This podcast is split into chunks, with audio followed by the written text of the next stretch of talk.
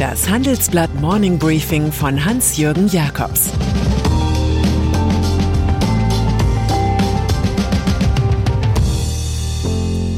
Guten Morgen allerseits.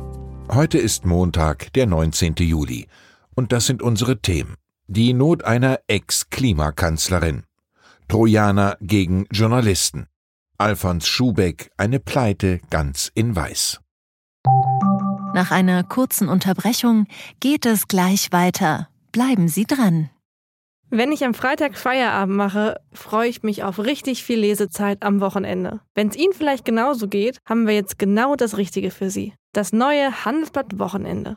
Ich bin Charlotte Hauenhorst, Digitalchefin beim Handelsblatt. Und ich bin Sven Prange, Leiter des neuen Wochenendteams. Wir sind jetzt noch mehr für Sie da, wenn Sie Zeit haben, am Wochenende, mit inspirierenden Recherchen, praktischen Ratgebern und echten Deep Dives. Entdecken Sie unser neues Programm auf handelsblatt.com/slash Wochenende und abonnieren Sie dort unseren neuen Wochenend-Newsletter. Wir freuen uns auf Sie. Hochwasserkatastrophe. Fast 14 Jahre ist es her, dass Angela Merkel als Klimakanzlerin in New York vor den Vereinten Nationen auftrat. Ihre Devise wir alle spüren angesichts von extremen Wettersituationen, dass Klimaschutz eine globale Aufgabe ist, die alle angeht. 2007 war sie auch nach Grönland gereist zum schmelzenden Eis. Manhattan und Ilulissat, das waren ferne Orte. Adenau im rheinland-pfälzischen Landkreis Ahrweiler aber ist nah, sehr nah.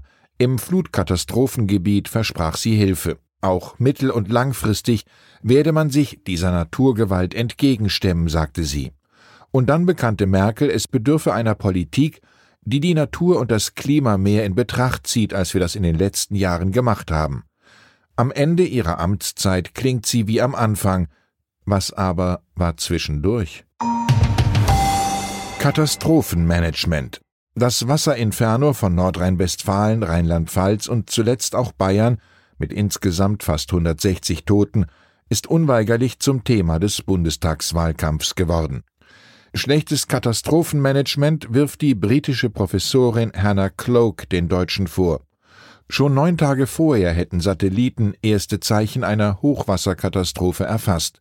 24 Stunden vorher seien präzise die betroffenen Gebiete benannt worden, so Cloak, die das europäische Hochwasserwarnsystem mitentwickelt hat. Wie bei der Corona-Pandemie zeigt der Katastrophenschutz in dem hochentwickelten Industrieland Bundesrepublik ungeahnte Lücken oder mit den Worten Cloaks monumentales Systemversagen. Kanzlerkandidat der Union. Schlechtes Reputationsmanagement muss sich Armin Laschet bescheinigen lassen. Der NRW-Ministerpräsident musste sich mehrmals dafür entschuldigen, während einer Rede des Bundespräsidenten Frank-Walter Steinmeier im Hochwassergebiet in Erftstadt im Hintergrund gefeixt zu haben. Das war unpassend, es ist nicht in Ordnung, in einem solchen Moment zu lachen, sagte Laschet. Ebenso wenig kanzlerwürdig wirkt, dass er das Thema Klimapolitik zunächst sehr gering zu schätzen schien. Kanzlerkandidatin der Grünen Schlechtes Themenmanagement schließlich ist das Problem der Umweltpartei. Extremwetter und Klimakatastrophen sind eigentlich Sachgebiete, bei denen die Bürger die Grünen für sehr kompetent halten. Kanzlerkandidatin Annalena Baerbock kehrte auch vorzeitig aus dem Urlaub zurück.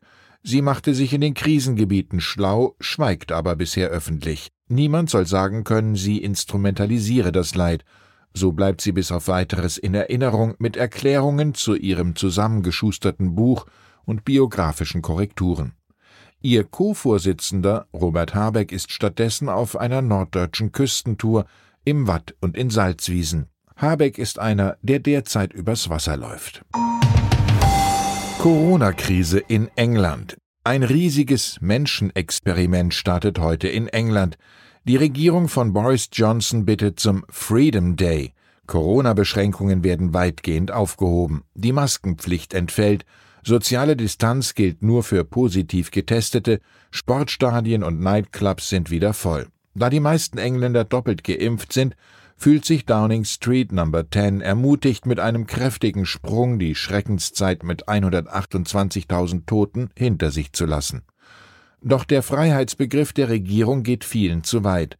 So wollten Premier Johnson und sein Schatzkanzler Rishi Sunak nur tägliche Tests absolvieren, weil sie Kontakt mit dem infizierten Gesundheitssekretär hatten. Erst nach lauten Protesten gingen sie doch in die vorgeschriebene Selbstisolation.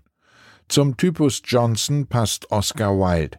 Der einzige Unterschied zwischen dem Heiligen und dem Sünder besteht darin, dass jeder Heilige eine Vergangenheit hat und jeder Sünder eine Zukunft. Geldwäsche in der EU. Wenn man über Europas Kriminelle und Deutschland spricht, fällt einem leicht der Titel eines Films von Stephen Frears ein. Mein wunderbarer Waschsalon. Das jährliche Volumen der in der Bundesrepublik entdeckten Geldwäsche liegt bei mickrigen 100 Millionen Euro. Das sind weniger als 0,1 Prozent der vermuteten Gesamtsumme an Schwarzgeld.